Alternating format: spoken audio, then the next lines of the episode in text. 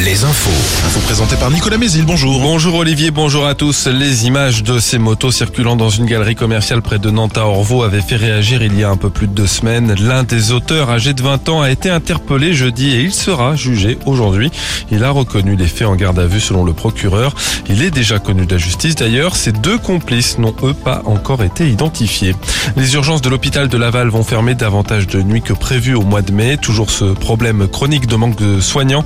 Euh, le service gardera porte close pendant au moins 10 nuits au lieu des 8 annoncés initialement par la direction.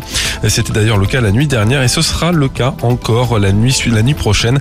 À l'inverse, après trois jours complets de fermeture, les urgences de Montaigu ont, elles, rouvert ce matin. Le gouvernement présente ce mardi son plan de bataille contre la fraude fiscale. Gabriel Attal, le ministre des Comptes publics, en a dévoilé les grandes lignes hier dans un entretien au Monde.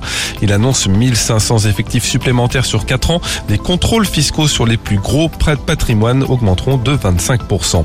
L'Assemblée nationale doit de son côté se prononcer en fin de journée sur une proposition de loi contestée jusque dans les rangs de la majorité.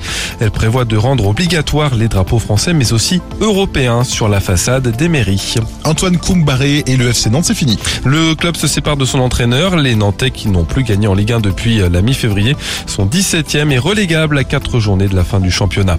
En basket, la 33e journée de l'élite, Cholet accueille le Portel. Les Choletais qui restent sur 7 défaites en 8 journées de championnat. Ils cherchent toujours la victoire qui validera leur ticket pour les playoffs.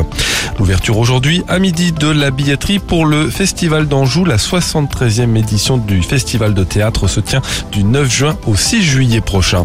Enfin, la météo, une perturbation nous apporte de bonnes pluies ce matin. À l'arrière, on aura une alternance entre éclaircies et averses parfois soutenues, voire orageuses. Les maxis seront comprises autour de 17-18 degrés. Très bonne journée à tous sur Alouette.